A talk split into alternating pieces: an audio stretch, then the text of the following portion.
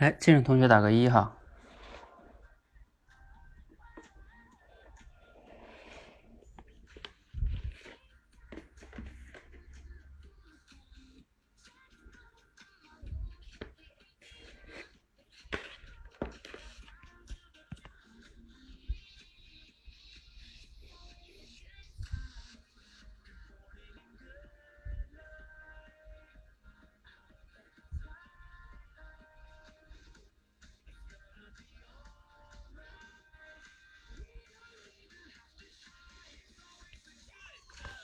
来，进来同学打个一哈，尤其报名的同学。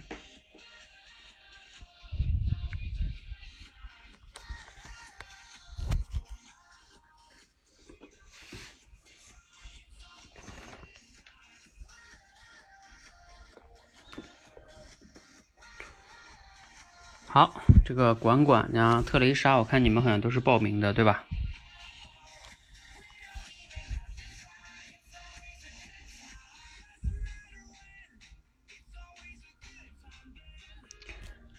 好，我们准备一下，马上开始。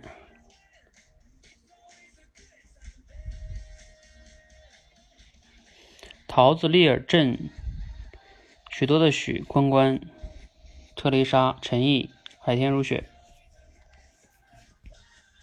好，那你们进来一些了哈，那我们就准备开始哈。好，各位同学，大家晚上好，欢迎来到今天晚上的即听即说训练。啊，那我们现在呢是多维班的第四关了哈，即听即说这个训练。啊，你们有些同学可以回忆一下哈，你加入了多维班多久了哈？然后呢，你已经到了即听即说啊，你可能有的同学是这样的哈，到了这关会觉得好像也没啥是吧？不就即听即说嘛，还可以吧，难度。但是如果你想象一下你刚开始来的时候啊，你会不会发现这个恍如隔世？比如说像我们这里边的丽尔同学呀。寻常啊，对吧？你们当初讲个故事，可能都要准备很久很久，对吧？啊，然后到直播间讲，都可能还讲不太好。那现在呢，你们可以做到即听即说，所以这就是啊，持续练习、刻意练习带来的这种变化。那我们这个直播间中，应该有一些同学是今天来围观的，还目前还不是多维班的同学哈。那你们也不用着急哈，我在这里要跟你们声明一下。就一会儿我们的训练呢，有可能你听了之后啊，你会觉得对你很难，对吧？然后你完全反应不过来啊。那我跟你讲，这是正常的啊，因为你现在，呃，因为你要如果没有加入多维班多维班的话，你连我们的第一关还没过呢。就像我们平时打游戏一样，嗯，你懂的哈，就是你你第一关都没过，你直接玩第四关，你的经验呀、能力啊都没到，那你到第四关被你估那些小兵你都打不过。啊，我不知道你们玩没玩过那种游戏啊，就是你的经验值没到那儿，就是那些小兵你都过不去，更别提关关底那个 BOSS 了哈。所以这个是正常的哈，嗯，你们就围观就好了，你就知道我们这个是怎么样一种训练的感觉。然后呢，如果你想改变呢，啊，我可以告诉你，你就从我们的第一关开始。然后今天一会儿这里边的同学呢，他们能做到即听即说的这些同学，他们也不是一下子做到的。他们在这里边有的都训练了三个月啊、六个月啊，甚至有的都训练了一年左右了哈。所以啊，改变就是要靠时间积累的，要靠刻意练习的哈。这个我一定要说在前边，因为我们现在这个直播是对外公开的，也就是说大家可以围观的。那一定不要给围观的小伙伴造成这个挫败感哈，觉得你自己怎么这么差？不是你差，是因为你还没有练而已。好，这是我想说的第一点哈。第二点是这个即听即说呢，我看刚才看了一下哈，你们有好几个同学呢，呃，有三个吧，都已经把那个我们的闯关的那些故事都练完了，啊，就差一个总结，差一个通关了。呃，如果有准备好了的呢，可以准备通关了哈。呃，因为我自己最近这几天又想了一下，我希望你们可以尽快的把这个即听即说小故事这个关先过掉。嗯，我本来一直在想，要不要先让你们练即听即说六十秒，然后再到第五关。第五关这个即兴表达啊，我刚才又仔细的想了一下，我认为可以直接从第四关先不要练罗胖的六十秒，直接到第五关，就是即兴表达。呃，即听即说六十秒和即兴表达到底哪个难呢？有时候我也自己在不断的问自己，这两个到底哪个难？我现在的结论是认为，即听即说六十秒更难一些。嗯，因为你要在短时间内听完他的思想，可能你有的又不太理解，对吧？然后你就得又要说出来，可能还要控制时间呀，等等等等的，确实是其实有一点难度的。但是即兴表达呢，它，呃，我等我教完你们一些套路之后，其实它没有你想的那么难。嗯，好吧，所以你们见就是最近吧，嗯，像丽儿啊、桃子啊，就是你们这几个老队员哈，可以把第四关通掉，然后我带你们进第五关，好吧？来，要通第五关的打六六六哈，我看看谁准备好了。好，同时呢，我们也准备开启这个今天的训练了哈，我给大家准备了两个小故事吧。啊，先讲第一个，第一个这个热身一下，这个应该不算太难。嗯。啊，大家准备好了吗？来，准备好的可以打个二吧，打二，然后我们就开始哈。因为你需要把你的周围的环境啊、空间啊调整好，嗯，要不然的话你可能呃无法专注哈。万一你这个分神了，你就落下了。啊，今天我还在群里边回答了一个昨天回答的吧，回答了一个疑问，就是。在听故事的时候，自己分心了怎么办？对吧？嗯，分心了怎么办？好，那我们开始了哈。呃，第一个小故事呢，它的名字叫，还是给你们说一下名字吧，叫一元和五角之争，就是一毛钱和五角钱哈之争。说偶然一天啊，小镇上来了一位乞丐，谁都没想到，这位呆头呆脑的流浪者竟然在这个镇上安扎下来了，而且呢，成为了常住人员。这是怎么回事呢？他安身立命的收入从何而来呢？原来啊，一切都源于他的大智若愚。镇上的居民看他傻乎乎的，便常常把他当成傻瓜来戏耍，想尽办法开他的玩笑和捉弄他。大家最常用的办法就是在他面前地上放一个五角和一个一元的硬币，让他来挑选。看着他急匆匆的把那个五角钱拿走，大家都讥笑他愚蠢。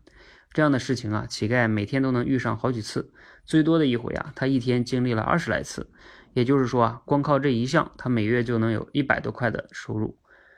而乞丐呢，对生活的要求又不高，因此啊，他不但能够吃饱喝足，日久天长，他还有一点一点点结余。终于有一天啊，一位有爱心的妇女再也看不下去了，人们对乞丐的这种嘲笑，他偷偷的对乞丐说啊，难道你真的分不清一元和五角吗？那我来告诉你吧，是一元的大，以后啊。你拿那个一元的，他们就再也不会笑你傻了。这个乞丐固执的说道：“我才不呢！”这个妇人大惑不解的问：“为什么啊？为什么不啊？这可怜的人啊！”不想啊，乞丐狡黠的眨了眨眼睛说道：“啊，因为我要以此为生啊！如果我拿了那个一元的话，那以后谁还会跟我玩这种游戏呢？我不等于自断财路吗？”妇女大吃一惊，顿时呢哑口无言。好，故事呢就分享完了。下面呢进入我们的这个挑战环节哈，你们可以在群里边，呃，丽儿他们，你们就在我们大群吧，多一班大群里边，一分钟，一分钟来讲这个故事。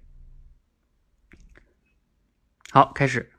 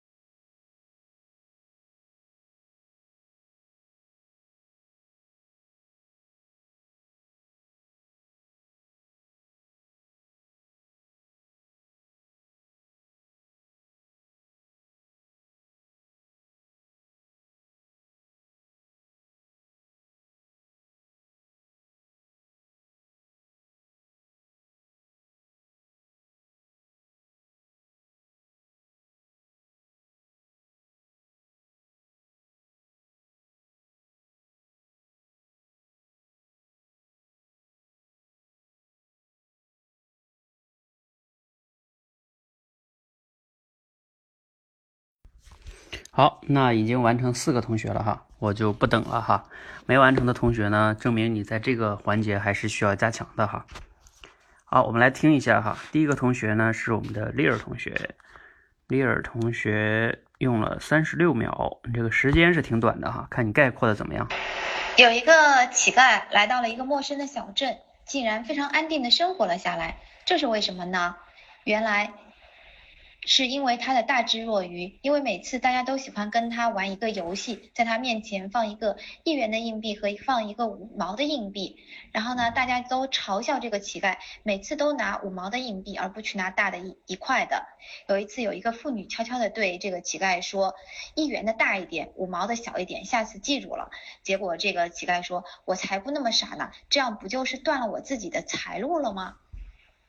有一天，小镇上来了一个乞丐。这个乞丐呢，没想到，呃，不仅在这个镇上安扎下来，而且还长住下来了。大家都很奇怪，他到底是靠什么收入才做到在小镇上安扎下来？原来呀，大家都看着这个乞丐特别的。看起来特别傻，就想愚弄他，总是在他面前放一元和五角，然后看他拿哪个钱。没想到他总是拿那个五角的，于是大家乐此不疲的跟他玩这个游戏。后来有一个妇女，嗯，好心的提醒他，没想到这个乞丐展示出了呃超人的智慧，说如果我拿了一元的，那谁还肯跟我玩这个游戏呢？所以从这个故事里边，我们看出来。这个乞丐其实一点都不傻，他是大智若愚型的。有一个年轻人呢，他嗯流浪到了一个嗯一个城城镇里啊，一个城市里，然而他是他就做了一个乞丐啊，嗯，因为人们都看他嗯大呆头呆脑的，都说他嗯。都说嗯，都看他呆头呆脑的，于是就有些人呢就拿出嗯一毛啊、一块、一块一元钱和一个五角钱让他去选择。然而这个年轻人他就这个乞丐呢就只选五角五角的，每次都这样。嗯，居然有一天呢，那个有二十次这样的经历。所以说他一个月下来就有一百多块钱。由于这个乞丐啊都嗯吃的丰盛简朴，所以说他就过得很好，有些偶尔还有一点点积蓄。再后来呢，有一个老一个富人呐看不过去了，就跟就给年轻人说啊，这个有一个乞丐在一个镇子上，嗯，到了一个镇子上，而且他后面在这个镇子上面安家了。为什么呢？因为。每天人们都会拿五毛钱和一块钱去戏耍乞丐，呃，乞丐每次都会拿五毛钱而放弃一块钱，就这样子，乞丐在这个镇子上住了很长一段时间，他居然还略有盈余了。一天，一个呃富人忍不住要告诉他。一块钱比较大，让他下次拿一块钱，不要每次都被别人当成傻子一样。那个乞丐，嗯，跟他告，嗯，告诉了他真相。如果他，嗯，去拿一块钱的话，那人们就，嗯，下次不会再，呃，每天都施舍给他了，就会，呃，没有，嗯，就会砸了饭碗。嗯，好，刚才啊，我们听了四个同学的，分别是丽尔同学、北许多的许。还有特蕾莎，还有关关，嗯，不知道大家听了有什么样的感受哈？你自己刚刚有没有去试着练一下呢？啊，尤其我们这里边应该有几个同学是围观同学哈，啊，你可能嗯不一定能做得到，啊，做不到，我刚才前面就讲了哈，做不到是正常的啊，嗯，你就是来感受一下，他们今天做到的同学也不是突然间就做到的哈，是前面经过三关的训练的，嗯。好，那我们前面这几位同学讲的呢，除了特蕾莎在结尾的时候收尾还没收好，嗯，其他几个同学基本上把重点呢都有讲了哈。我稍微说一下，就是这个一分钟的这个训练呢，目的是什么？目的是锻炼大家一个概括总结的能力，嗯，这个非常非常重要哈，就是要抓重点的一个能力，而不是把故事原封不动的像背诵一样把它背出来哈，这是有一个非常重要的目的的。来，我们接下来请一个同学来。啊比较完整的来讲一下这个故事。啊一分钟只要你没有讲偏只要没有落下能讲出来大意就挺好的了哈。来谁来完整讲一遍？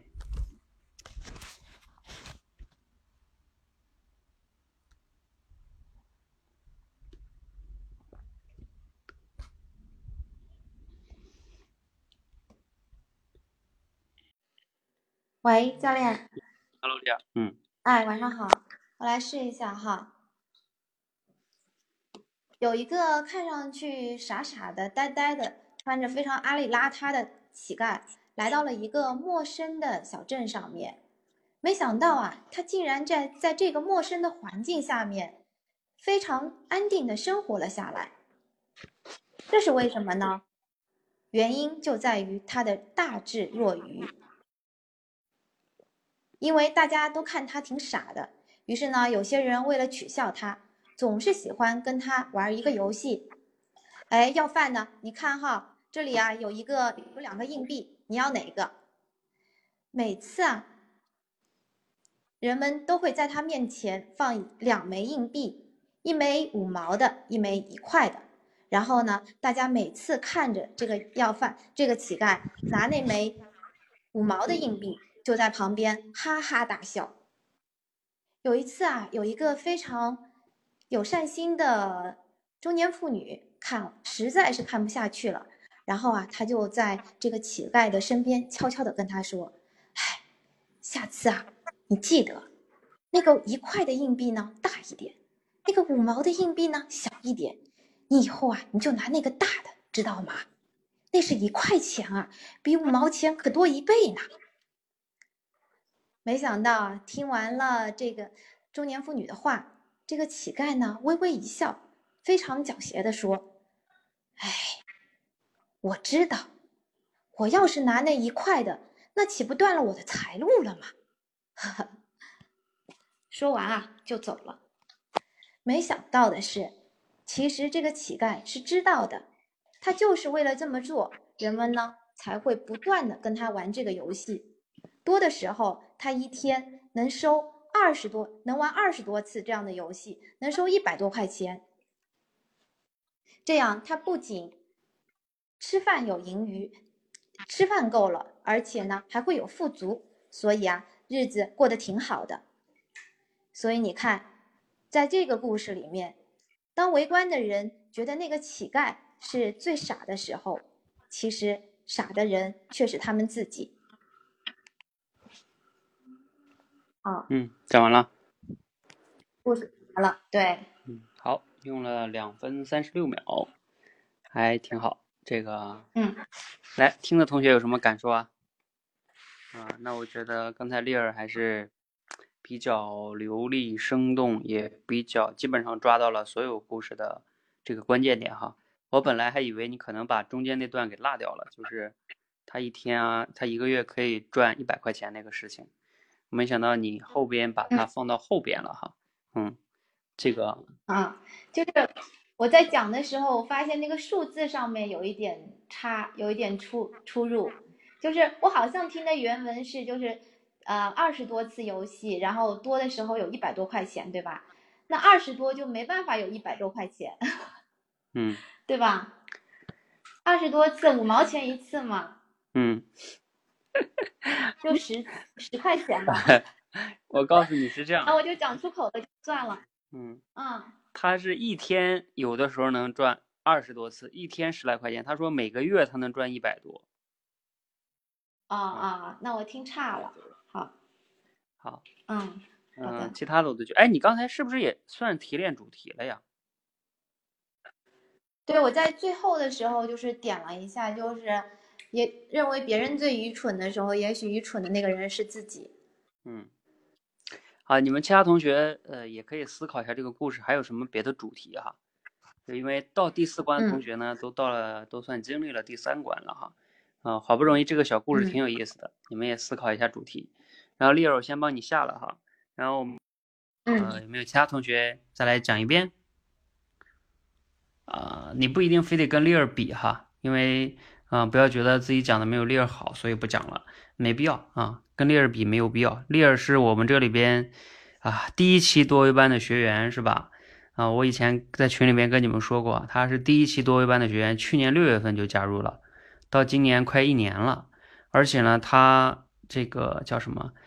他是第一批教练团成员，然后呢，又是第一个就是决定全职跟我创业做这个事儿的人，所以他进步快是正常的哈。嗯他进步慢才不正常呢，啊，他花的时间和精力也多，嗯，所以你们不用和他比哈，你们和自己比就好。来，谁谁要来讲一下？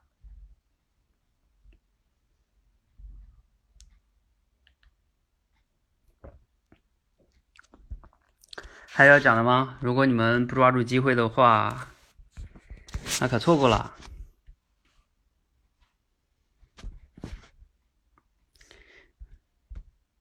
呃，我我哎，我看一下啊，你们今天报名的是谁呀？是有朕吧？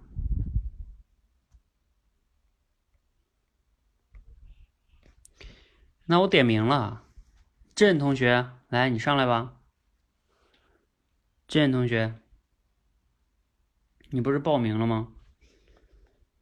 那你不能躲呀，讲的不好也得上来。啊，压力压力才对呢。你锻炼的就是的压力嘛。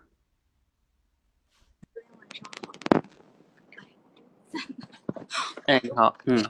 敢发声了，这个。嗯。好吧，我试一下，看看这种学员版的 水平是什么样子。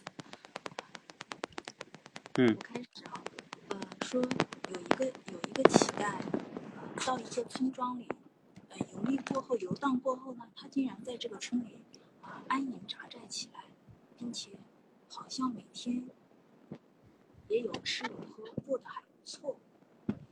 他靠什么来生存的呢？原来啊。这个乞丐啊，每天呢都看起来呆呆傻傻的，到到街上去乞讨，然后有些人呢就会跟他玩一个块钱啊一块钱和五毛钱的游戏。你问他，你知道哪一个大，哪一个小？如果说，哎呀，怎么怎么说？然后呢，这个这个这个乞丐就非常投入的跟这群人在玩这个游戏，然后说啊，拿着这个五元的。五角的这个硬币说啊，这个大，然后在众人的哈哈大笑之中，然后，啊啊，众人就是哈哈大笑，然后觉得这个游戏很好玩，然后一传十，十传百，说这里的一个乞丐啊，连那个大小都不分，然后引得大家呢都纷纷过来跟他做这个游戏。结果呢，众人发现真的是哎，这个人这这个游戏他总是这样子变不出来大小，大家都非常的满足，说某某某某乞丐超级愚蠢。然后旁人都不太相信，很多人都赢了，很多人都过来跟他玩这个游戏。结果呢，众人都非常满足的，呃，得到一个结论：这个乞丐真的是傻的，连大小都不分。这个时候呢，旁边有一个妇女，她觉得看不过去，她觉得，呃，众人这个样子，就是捉弄这样子的一个弱智的乞丐，有点不地道。她那天悄悄的就把这个乞丐拿到旁边说：“哎，就是说。”这个是一元钱，这个是五毛钱。下次说一元是大的，五毛是小的。然后这个乞丐对着这个这个这个这个妇女很狡黠的笑了笑，嘘，他说：“我才不，我才不呢。哦，为什么呀？因为这才是我生存的财路呀。如果说我知道了，我我明确的告诉大家哪个大哪个小，那不是没有人愿意跟我玩这个游戏了吗？那不是其实自断财路啊。”哦，这个这个妇女若有所悟的点。这个故事到这里就分享完了。嗯，好，讲的挺好的嘛。啊，你为什么不上了呀？谦虚什么呀？就是我我我其实就是讲的时候，我也发现就是有些关键的一些点啊，就是就会忘。然后比如说每天收入有一百多块钱，我也。我到最后想起来了，但是我也加不上去，就是在现在讲的时候，呃，总是把一些关键的点会忘了。嗯，嗯，没关系，嗯，像那个，嗯，什么一百多块钱呀，其实不重要，知道吧？就是说，你理解了这个故事，你就可以说，哎，他一天能赚很，比如说很多钱呀，一个月能赚，比如说多多少，你就差不多说就行，嗯。有时候记不住那么精确，你可以大概，因为你理解嘛，他就是通过这种方式，对吧，赚到一些钱了嘛，嗯，然后这些钱能让他生存下去了，至于那个钱是两百、一百，其实并不关键。你只要不说的说他靠这种方式赚了好几万块钱，是吧？那那就可以啊。嗯嗯。好，OK，知道了。好吧，所以这个这是一个呃比较重要的哈。然后还是希希望你不要期待完美哈，尤其你已经到了这一关了，嗯，就是要要多来讲。你不讲，你怎么能锻炼这个呢？对吧？嗯。嗯，知道。那你说这个故事，我觉得你故事讲的都挺好的了，嗯，没有什么要说的。这个故事表达什么主题呀？也锻炼一下你。嗯，其实这个主题，嗯，就是差不多就是这样教练说的那个样子。嗯，有些人可能有些时候我们我们自以为自己很聪明，实际上，呃，可能聪明。呃，我知道。这个站在提炼主题的那个角度是吧？啊，主题升华的那个角度，对，站在利尔教练不是刚才利尔说的那个维度已经说了嘛，嗯。嗯，你可以，好，那就站在乞丐的角度，对对，你站在乞丐的角度琢磨一下，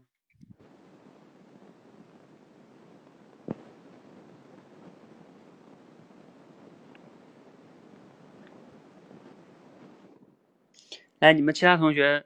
呃，因为这个故事我们即听即说嘛，已经讲了两遍了，就不能再即听即说了。再说已经没有挑战了哈。OK，呃，你们可以看看还有没有其他的这个说一说这个主题哈。因为嗯，我为什么把这个即听即说放到了主题升华之后呢？就是要求希望你们锻炼到对故事要有一个透彻的理解，理解了之后再去能即听即说。而不是背诵变成了复读机。来，你们其他同学，嗯，再想一想这个故事，还有没有能提炼出一个什么主题呢？我可以提示一下你，你可以从乞丐的角度，你怎么概括这个主题呢？呃，其他同学想好也可以上来哈。刚才丽尔说了，那有一个角度了，那是从其他的人的那个角度。呃，有些时候为了。呃，为了生，为了生生存，我们可以适当的示弱，呃，满足别人那种，嗯，我弱他强的这种心理，然后，哎呀，这个，你懂那个意思，但是表达不明白了，对吧？可以批判一下乞丐，既然正常还有些智慧，为什么不自己找工作吗？这个管管同学，你还没有到主题升华是吧？管管，你要是没到主题升华，你就你就理解了哈。为什么？嗯，我们是是不是批判哈？因为批判这个东西是就不叫主题升华了啊，批判只是你个人的观点。呃，郑同学刚才那个角度是什么意思？就是说，啊，有时候那意思，我们为了生存是吧？或者为了达成一些目标，我们有的时候要，刚才你的意思是什么？呃，我们嗯，适当的示弱，来满满足别人，嗯，满足别人的那种虚荣心啊。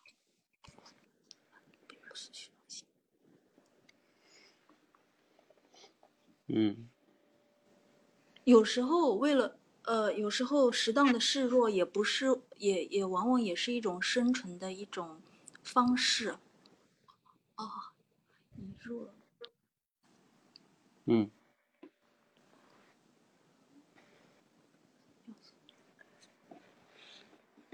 来，其他同学还有没有想到的哈？呃，如果有想到的可以说一下，如果没有想到的呢？啊，我可以试着表达一个角度哈，也是站在那个乞丐的角度，呃，比如说，你大概可以表达是意思是什么呢？就是有些时候我们为了一些更长，就是有些时候我们为了一些，有些时候我们放弃一些眼前的利益，可能是为了就是获得一些更长远的，就是可以获得，可以获得一些更长远的那些利益。对，你看他放弃了这一元的，其实呢，从长远来看，他可以获得更多，对吧？他放弃了一元，他还放弃了呃一些自尊哦，是吧？呃，也也可以这么说，对，就是说，他甚至放弃了一些就是被别人评价那个尊严啊，是吧？嗯嗯，但是他他其实可以获得一些他长远的那个呃利益也好，或者是达成他的那个长远的目标。就没有被眼前的利益所迷惑嘛？嗯嗯，就像有时候我们在现实中，嗯，有时候就面临那种选择，对吧？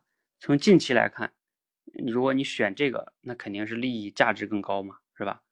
但是如果你大智若愚的话，那你从长远来看，你就把短期的利益放弃掉，可能从长远来说更有价值，是吧？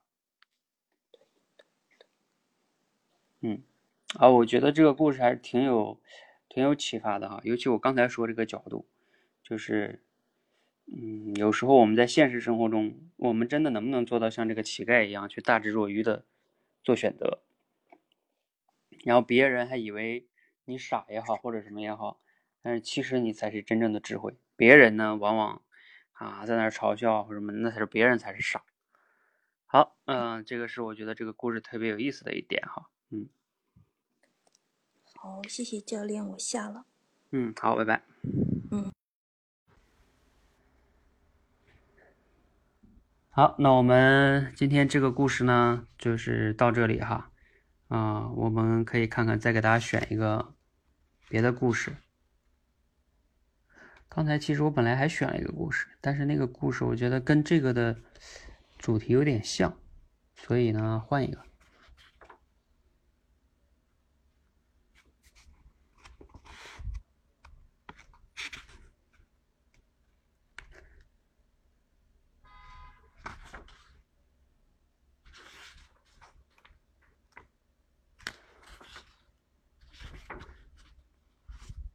有些时候，我们放弃了一一点短期的利息，那么就有可能获得更长远的利益。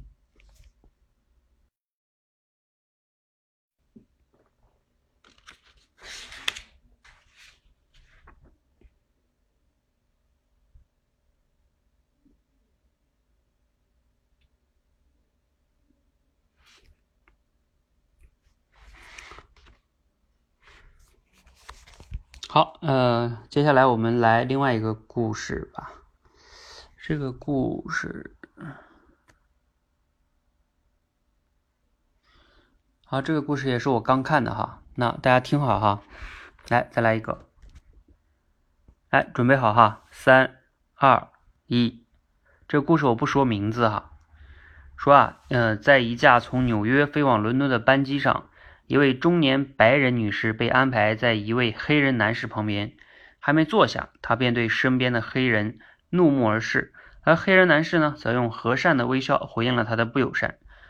空服人员呢，走过来了，啊，白人女士呢，请求给他调换位置。这个空服人员说，啊，怎么了？有什么问题吗？他说，难道你没有看见吗？白人女士用眼睛斜视着旁边的黑人，埋怨道：“你们把我安排在这里，我真是太受不了了。”跟这种令人倒霉的、让人讨厌的人坐在一起，我也会倒霉的。快点给我换个位置。几分钟之后呢，空服人员回来了。很抱歉，女士，经济舱呢已经坐满了。嗯，谁要坐经济舱？自以为高贵的白人女士立刻叫了起来。头等舱，像我这样的人当然要坐头等舱啊。哦，头等舱里呢的确还有一位空位。空服人员呢微笑着说道。然后呢，他突然站起身来，向大家宣布道。不过，在这种情况下，将乘客提升到头等舱，的确是我们从未遇到过的事情。好在呢，我们已经获得了机长先生的特别许可。全舱的人呢，都静静的等着下文，希望呢，空服人员给大家一个令人满意的答案。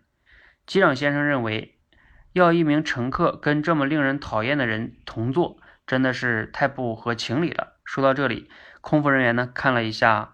白人女士发现他脸上露出了得意的神色之后，又接着说了下去。所以呢，这位先生，如果您不介意的话，我们已经为您准备好了头等舱的位置，请您移驾过去。已经站起来的白人女士呢，顿时愣在了当场，而她旁边的黑人男士呢，则趁机走出来，在所有乘客的掌声中挥着手，跟着空服人员走向了头等舱。好，故事呢讲完了，大家可以一分钟来讲了。现在是九点三十八分。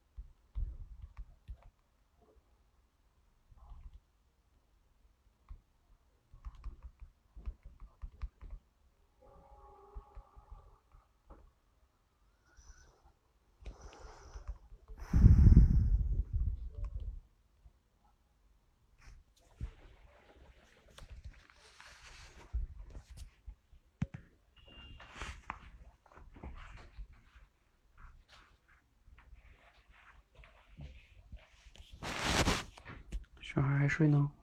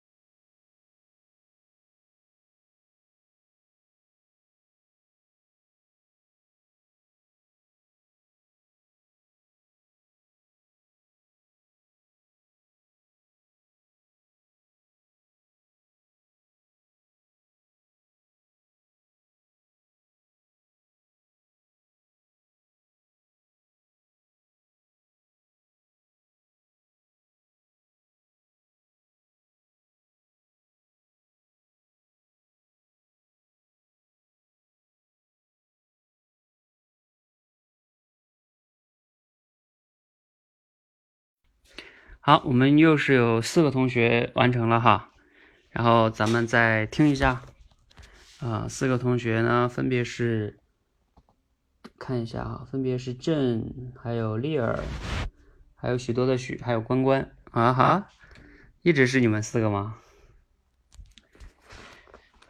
啊，尤其是这个给你们点赞的应该是许多的许和关关哈，你们还没有到这关。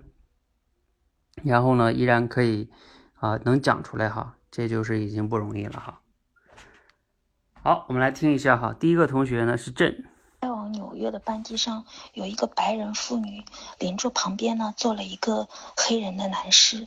白人妇女对这个黑人男士充满了歧视，她要求空服人员进行调舱。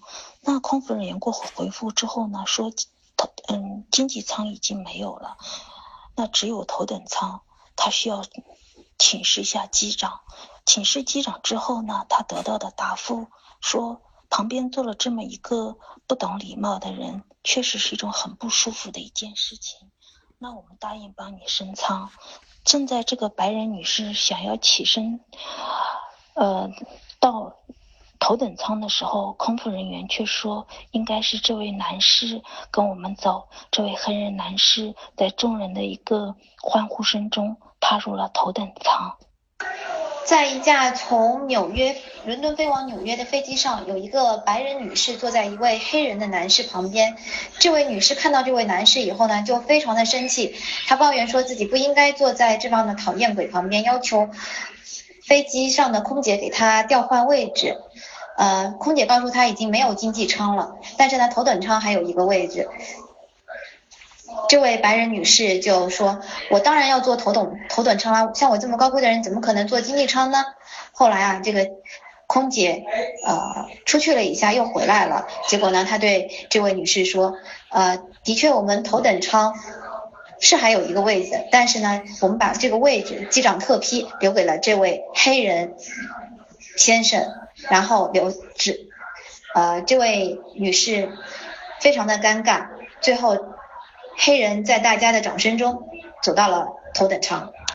在一架从纽约飞往伦敦的飞机上，一位白人女士和一位黑人男士相邻而坐。没想到这位白人女士对这位黑人男士非常的不友善，并且非常讨厌挨着这位黑人男士坐。于是他申请要调换位置，因为他认为这会让他倒霉，跟这位讨厌的黑人男士一起坐，让他感觉非常厌恶。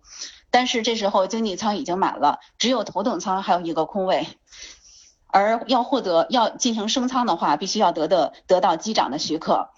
呃，这位白人女士自己自以为呃自己应该得到这个升舱的机会，没想到最后这个机会反而给了他旁边的这位黑人男士。全全舱的呃全机的乘客们都为此举动感到感到欣慰，大家掌声雷动。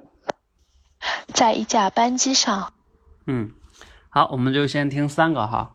这个前三个同学呢，分别是郑同学、丽儿同学，还有许多的许啊，尤其是许多的许哈。其实你还没有到这关，你应该刚刚到第三关吧，是吧？许多的许，那我觉得你刚才讲的还是挺好的啊，比较比较准确哈。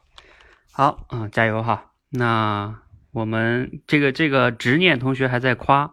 夸说现在讲故事的小姐姐说话很流利啊，应该说的就是许多的许哈。如果是刚才说的现在，好，那我们接下来呢，这个有请大家谁来抢一个啊？就是比较完整一点来讲一讲这个故事。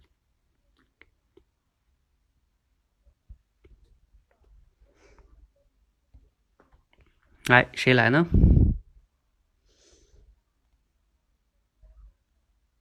哎，我记得桃子也报名了呀。桃子是不是睡着了？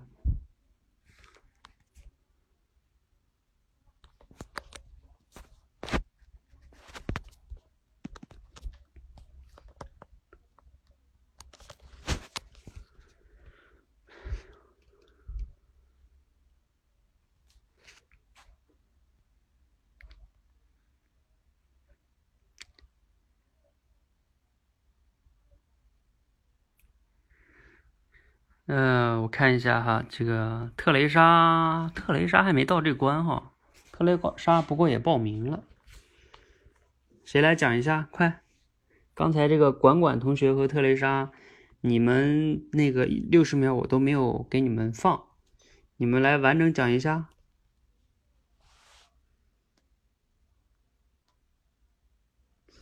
快快快哈，一会儿时间到了，你们就没机会喽。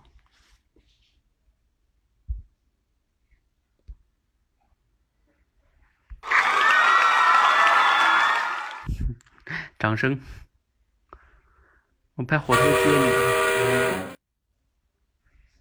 哈哈哈哈！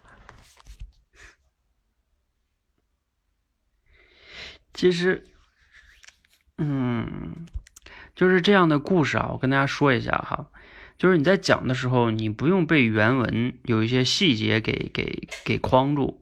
嗯，你只要理解了之后啊，你可以适当的自己发挥。然后呢，以及只要能把这个故事大概的意思讲出来就可以了啊。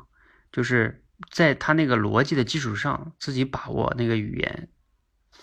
好，我们有请管管试一试。呃，我试试看吧。嗯，在一架从纽约飞往伦敦的班机上面，有一个呃白人中年女士来到她的位置上，她发现啊，她的旁边居然坐了一个黑人，她顿时没有来的给了一下白眼，然后用鄙夷的眼光看着他，说道：“真是倒霉，今天居然坐在一个这么让人讨厌、让人嗯。”触人眉头的人的旁边，这个黑人没有回他话，而是报以了，嗯，微笑。这个白人女士没有就此作罢，而是找来了空乘人员，问道：“嗯，小姐，我想换一下我的位置。”空乘人员嗯表示同意，然后回去看了一下，然后又回来回复说道：“对不起。”呃，这位女士，我们这边已经呃经济舱已经满了，呃，唯一剩下的位置应该就是在呃商务舱呃那头等舱了。白人女士呃说道：“我当然是要升到头等舱啦，像我这么高贵的人，当然只适合坐头等舱。”呃，空乘人员回答道：“这个呃。”啊，那个白人女士说：“把我，嗯，把我安排在一个这么让人讨厌的人旁边，是，嗯，多么一件多么不对的事情。”呃，空乘人员说：“那好，那我向去向机长申请一下。”没多久，空乘人员就回来，呃，回复了。他说道。确实，让我们的客人坐在这么一个让人讨厌的人的旁边，是我们的疏忽。我们机长说了，同意，嗯，把他的位，嗯，把位置升为头等舱。这个，呃，此话一出，整一个机舱的人都开始关注到了这一边，大家都目不转睛地盯着。而白人女士呢？她自以为呃获得了胜利，正嗯高傲的站起身来，准备嗯跟随空乘人员走向头等舱。这个时候，空乘人员对这位黑人说道：“这位先生，我们机长嗯特地允许嗯特批您升为头等舱，请您跟我这边来。”此刻。全机舱的人都报以了热烈的掌声，而黑人先生，呃，有礼貌的站起来，呃，从位子上面，呃，离开他的位子，然后跟随空乘人员走向了头等舱，而留下了白人女士一脸尴尬。好，我的故事讲完了。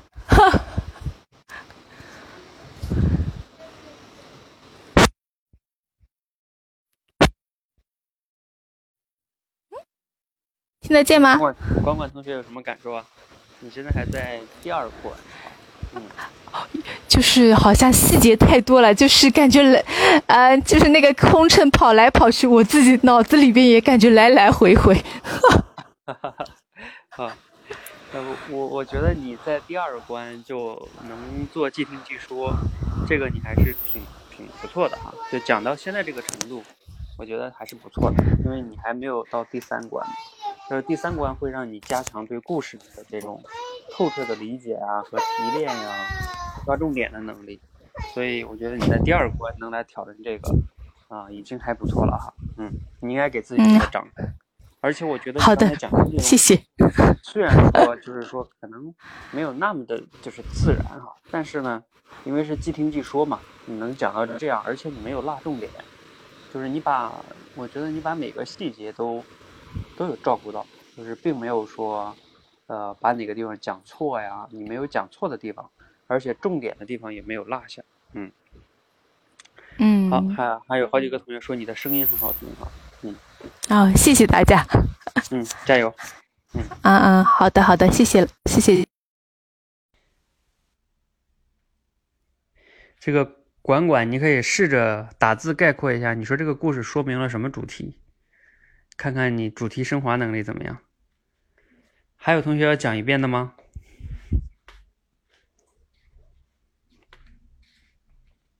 还有同学要讲一遍的吗？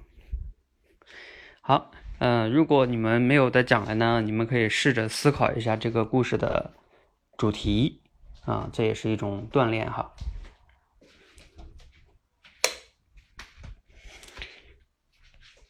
好，那呃，你们没有讲呢啊，我可以试着讲一遍哈啊，我也是，其实这个故事刚才说了，是我刚找到的，然后我我也只是看了一遍哈，呃，我讲的呢，可能跟这个故事可能都比，比如说跟刚才那个管管同学相比的话，我估计我有些细节都没有你讲的好啊，但是并不重要哈，我只是想让你们理解，其实你去理解了一个故事之后啊，你用你自己的语言把它讲出来就挺好的哈。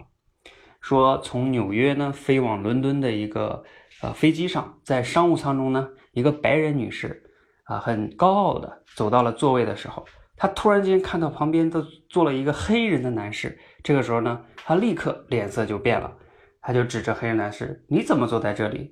空姐，赶空姐过来，过来，过来，给我换个位置！我怎么能坐在他这个旁边呢？这不会给我带来很多的煤气吗？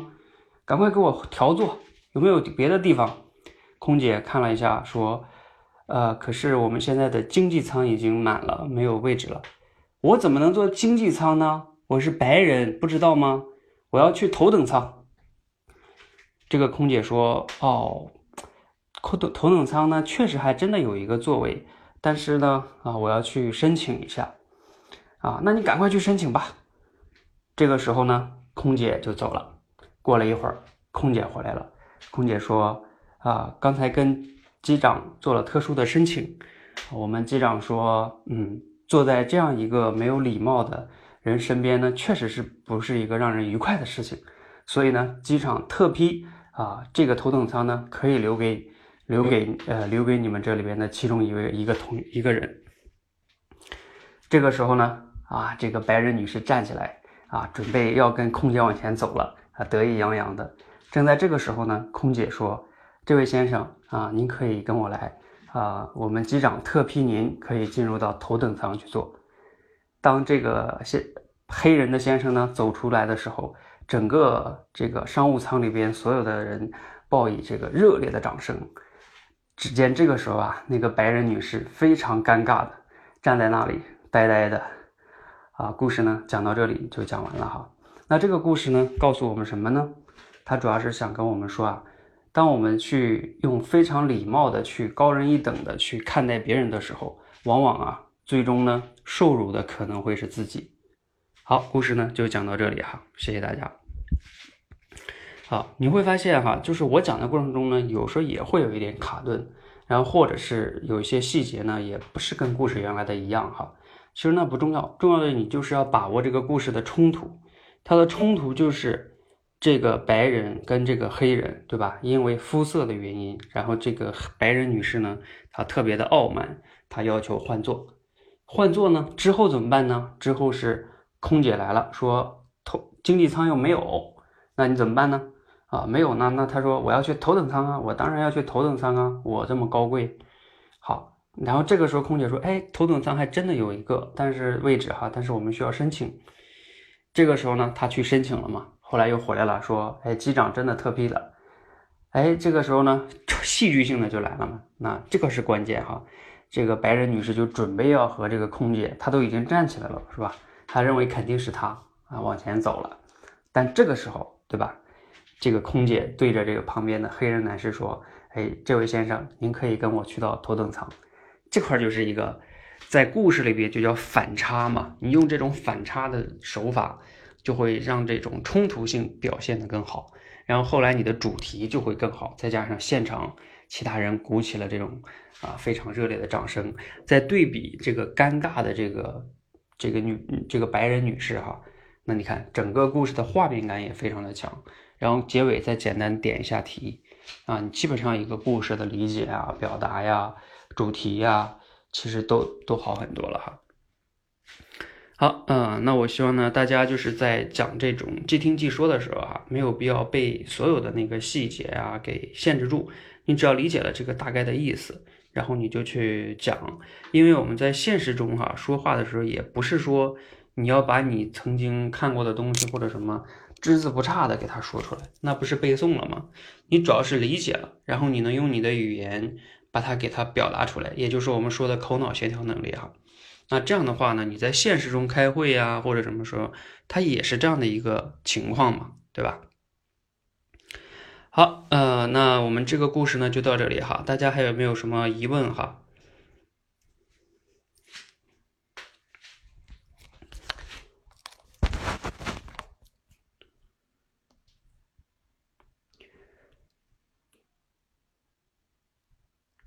好，大家还有没有什么疑问或者是问题？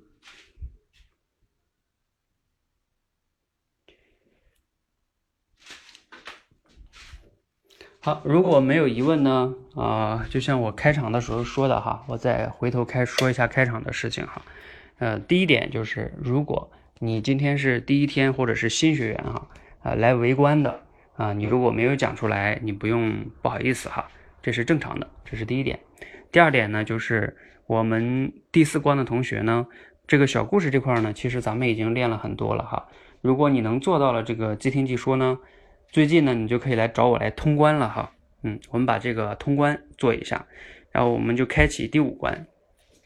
另外呢，还有一个事情做一个预告，我明天晚上八点会在这个 CC Talk 上给大家做一个直播分享。直播的内容呢，就是我呃给大家分享这个打造人人可以参与的这个共同体啊，成长的一个口才成长的协作体哈。就是咱们怎么样一起来协作，嗯，把这个口才训练更好的做起来哈。就是你们不仅能成为口才的练习者，也能成为口才的贡献者哈，大概是这个意思。哈，当然可以通关升级啊，我们一共有十关呢哈。嗯，好，那我们今天由于时间的关系呢，就先到这里哈。哎，现在谁还在线哈？来，在的同学打个一，我看都谁在。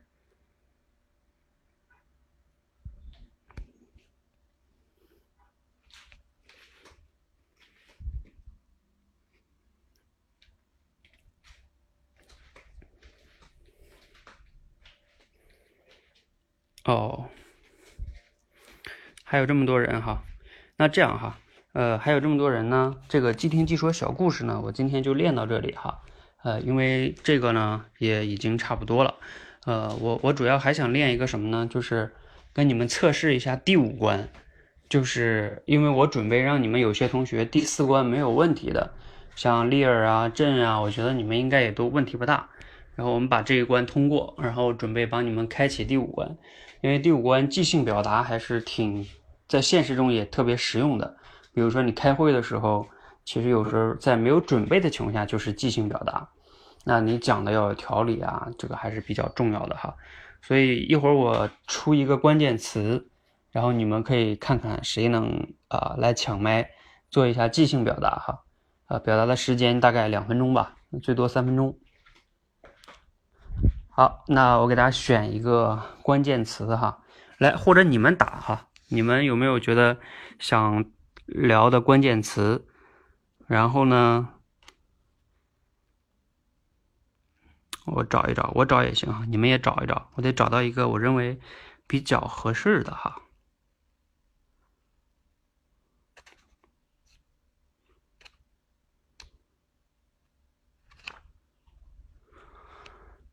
来，你们有没有觉得好的关键词？打一个词，练一个话题。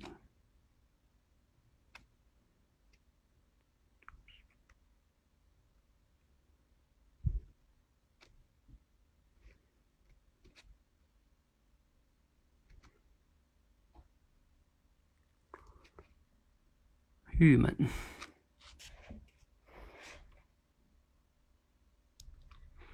郁闷太偏向于这个一个一个故事了。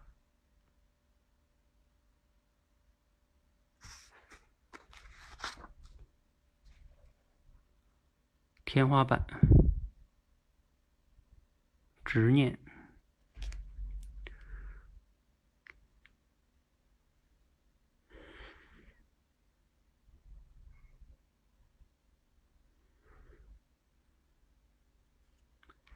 执念，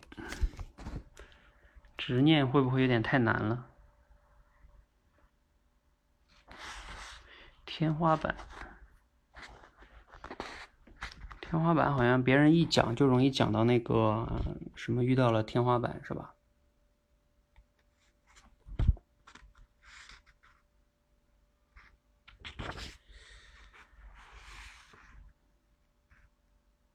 好吧，我出一个吧。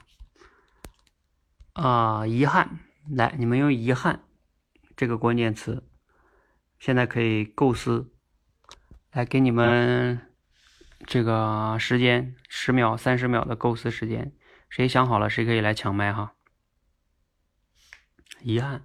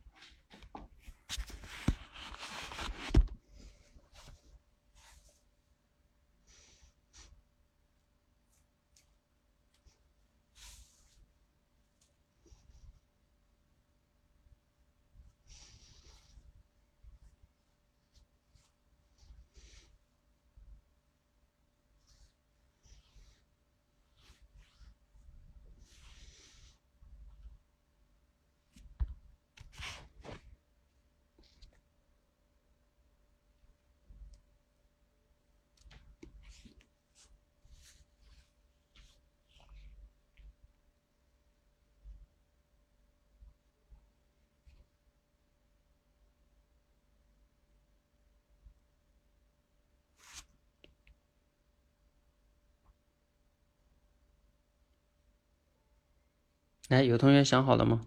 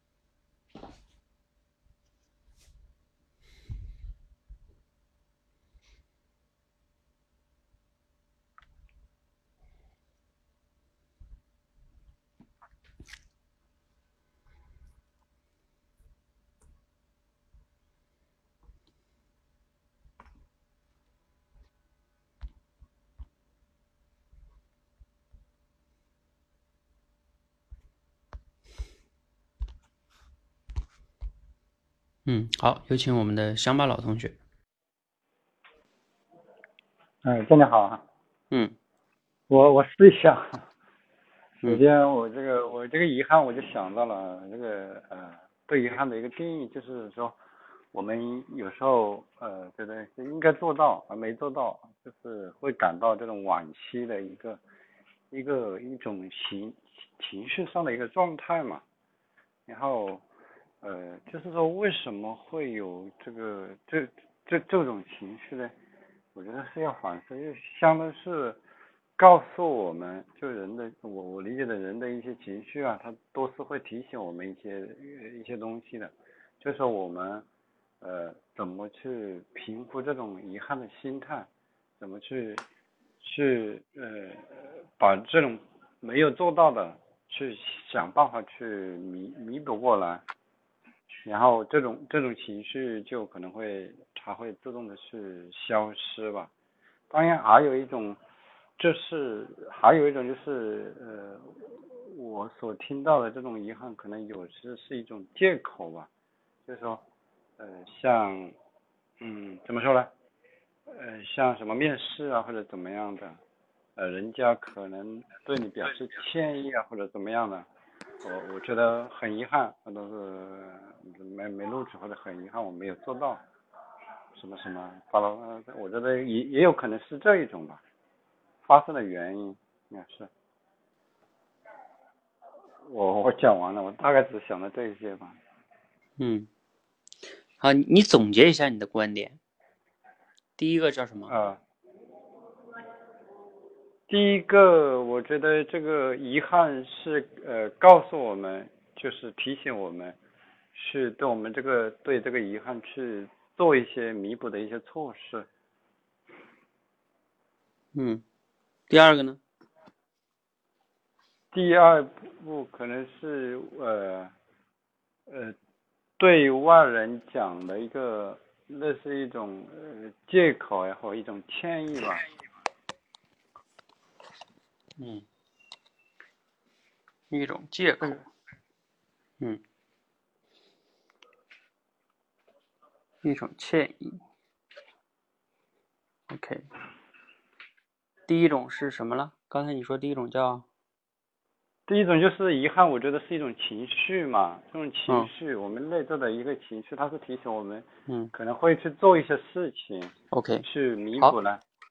我我我，好好好，这个我这个主题我没有，我没靠那个点，我靠不上去，嗯，因为我也是随机想的。OK，好，这个首先呢，嗯，香巴老同学就是你讲的这两个维度。还算是比较有条理的，就是说遗憾的是一种情绪，然后有遗憾呢又是怎么怎么样的，啊，是有比较有条理的两个维度。嗯，可能你最需要去注意的是说，就是你这个观点的得出啊，比如说你说遗憾是一种情绪这个事儿，那你就是你没有举例子，你最好能简单的举一个例子来说明遗憾是情绪，包括遗憾是借口这个或者怎么样，要不然你你就完全在说观点。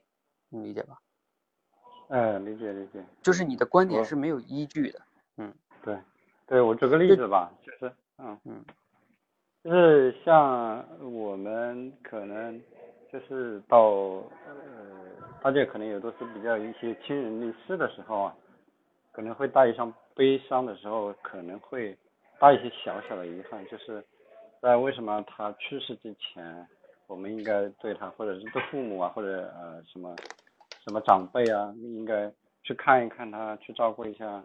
但是没去做，就是就是告诉我们这里面是有，就针针对第一个观点嘛，就就就就会去要我们去珍惜当下，珍惜当下，把呃我们对其他长辈的这种没做的，把它弥补过来。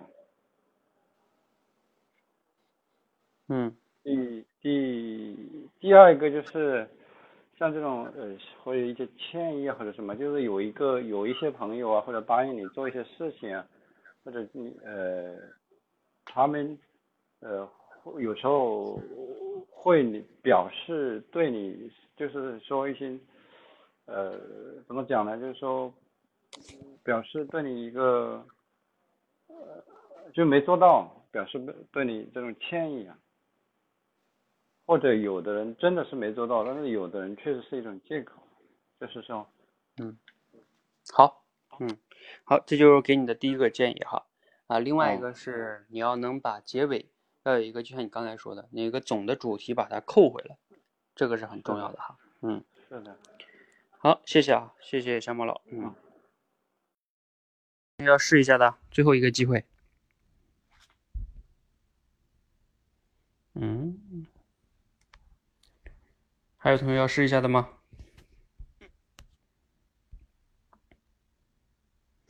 好，我倒数五个数啊，如果没有的话，啊，那你们就有没有抢到了哈？啊，你们就要等到第五关的时候啊，来好好训练了哈。刚才这个执念同学在前面问了一个同学问了一个问题，说第十关是是什么样子的，是吧？啊，我告诉你第十关是什么样子的。第十关是，呃，我把它定义为叫说话变现。就是你要用说话能产生价值和影响力的啊，而不是说天天你仅仅是侃侃而谈。什么叫价值影响力啊？最简单来说，你说的话能卖钱啊。比如说你去解读一本书，然后呢，别人愿意付费来买，可能他不是说付很多钱，比如说付一块钱也是钱呀，付九块九也是钱呀啊。那你看你能不能做到哈？那这是我们的，就是就我最终要帮你们达到的哈。好，这是第十关哈。那你们啊，没有人来说哈，关于遗憾，我来说一个吧，也希望对你们这个观点对你们有帮助。啊，大家可以想象一下，你过去的人生中啊，大概呢，我们可以分为两类事情。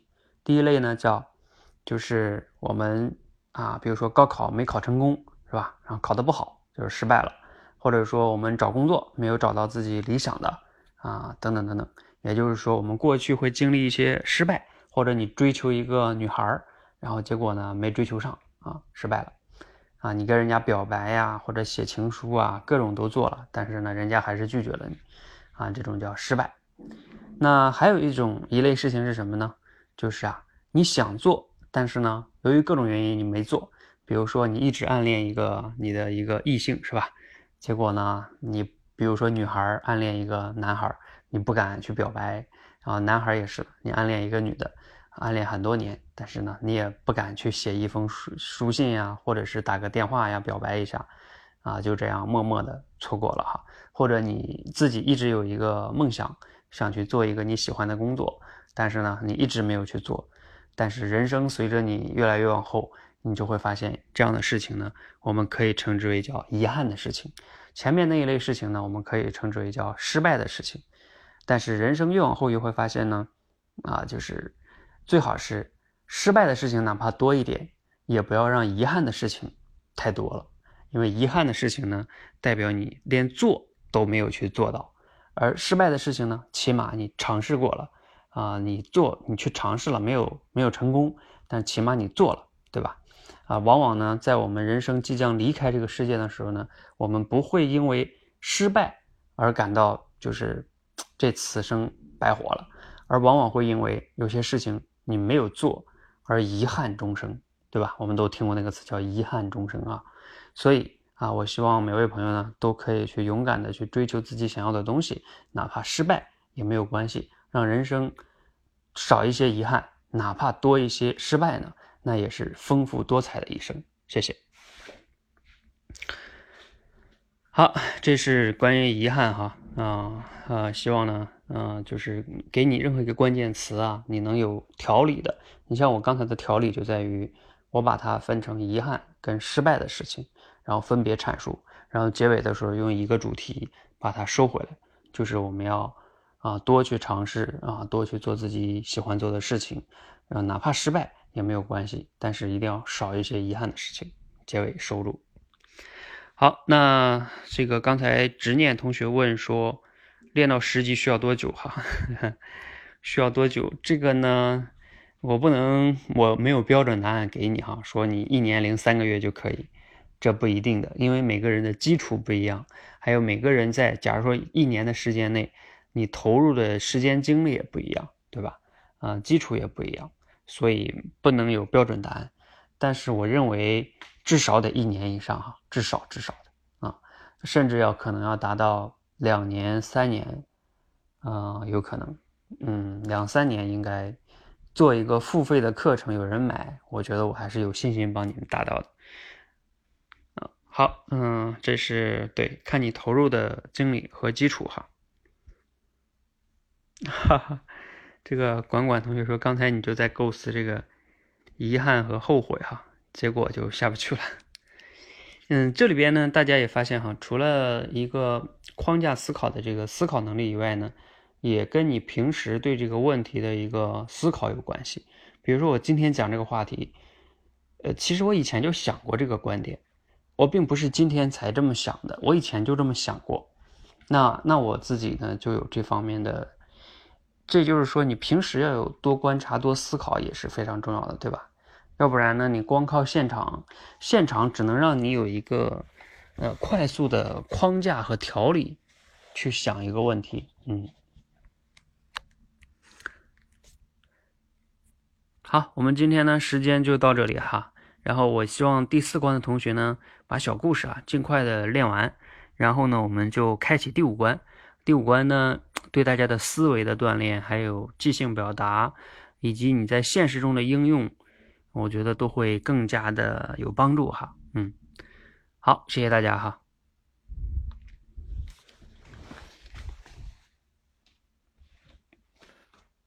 你们没有什么问题，我就下了哈。